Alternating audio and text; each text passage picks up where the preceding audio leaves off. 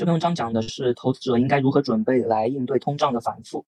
那通常来说，百分之六十的股票和百分之四十的债券能够帮投资者获取一个比较良好的收益，并且并不会暴露那么多的风险。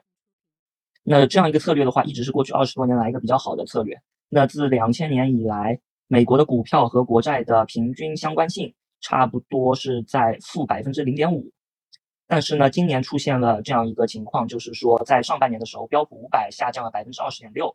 呃，那总的国债的收益率的话下降了百分之八点六。那这样一种和之前背离的情况是否成为了一种新常态呢？那答案取决于高通胀是否还会继续持续。那当经济增长来驱动资产价格的时候，呃，通常来说，股票和债券是分向而走的。那当通胀驱动它们的时候，它们通常是同步的，就是说股票下跌的，啊，同时债券，啊，也会下跌。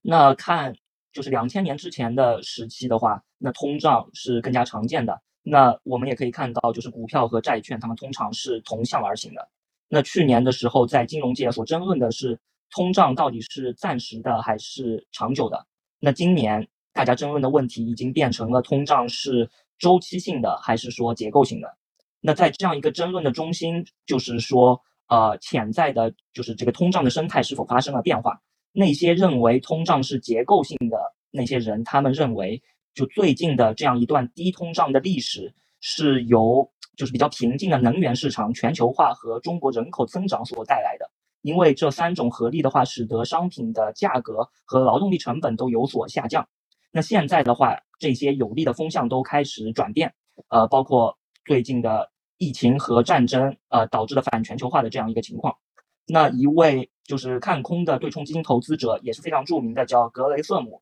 那他就害怕，就是像新能源、像可可再生能源转型将会是很慢，并且成本很高的，然后同时也会降低大家对化石能源生产的一个投资，使得对于能源企业来说，他们加快供给变得更难。那这样的话会导致能源价格大幅飙升的这样一种风险。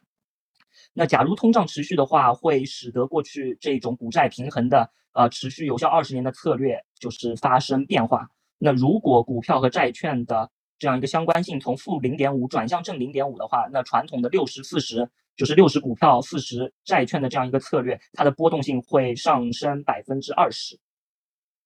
那到底什么资产能够让投资者在这样一种新环境仍然能安稳度过呢？那由最一份由一个就是非非常著名的私募呃资产管理机构 KKR 发表的这个研报就表示，呃，或许那些流动性不高的就是另类投资，比方说私募股权和呃这个高收益债，呃呃和和一些信贷产品，它们是一种好的就是呃分散风险的一个方方式。